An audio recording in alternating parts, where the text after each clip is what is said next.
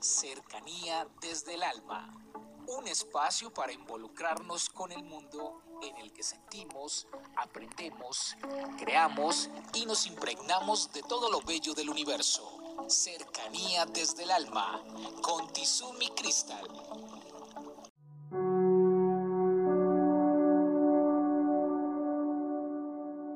Vamos a tomar aire,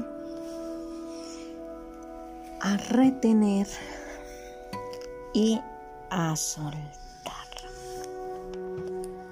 Bueno, hemos hablado de todo un poco. Hemos deshablado de energía, hemos hablado de nuestra esencia, hemos hablado de autoestima Hemos hablado de cómo manejar nuestra interioridad, cómo ser luz. Hemos hablado de la comunicación asertiva. Y pienso yo que hemos hablado también de abundancia. Em, hay un tema que lo he tocado en varias oportunidades que tiene que ver con el éxito yo quiero que, lo, que lo manejemos un poco a la luz de este gran escritor, pensador, médico, bueno, Deepak Chopra. Él nos habla de las siete leyes espirituales del éxito. Y él dice que cuando nos armonizamos con la naturaleza, creamos un vínculo. Cuando creamos, debemos crear con eficacia y sin esfuerzo y hay que estar desapegados del resultado.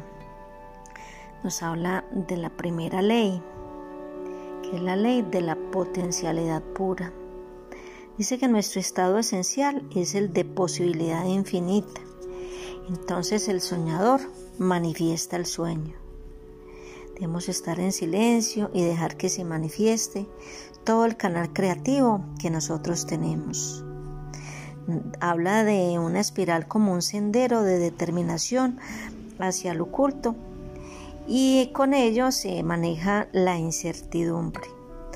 Nos habla que hay unos campos de, de posibilidades que siempre están abiertos a la manifestación.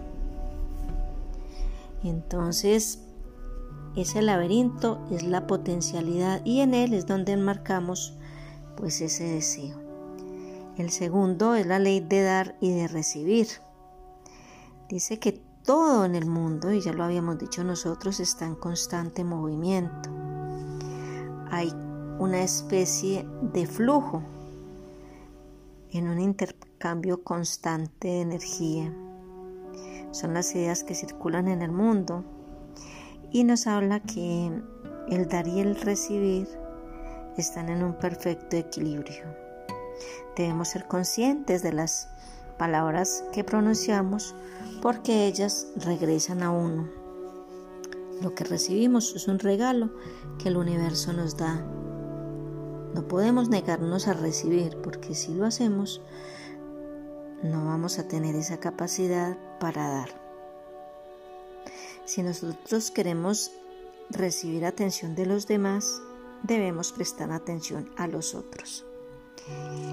Habla de la ley del karma, que quiere decir la ley de la acción. Toda acción genera una fuerza de energía que vuelve a nosotros. Brindar alegría y éxito retorna de la misma manera.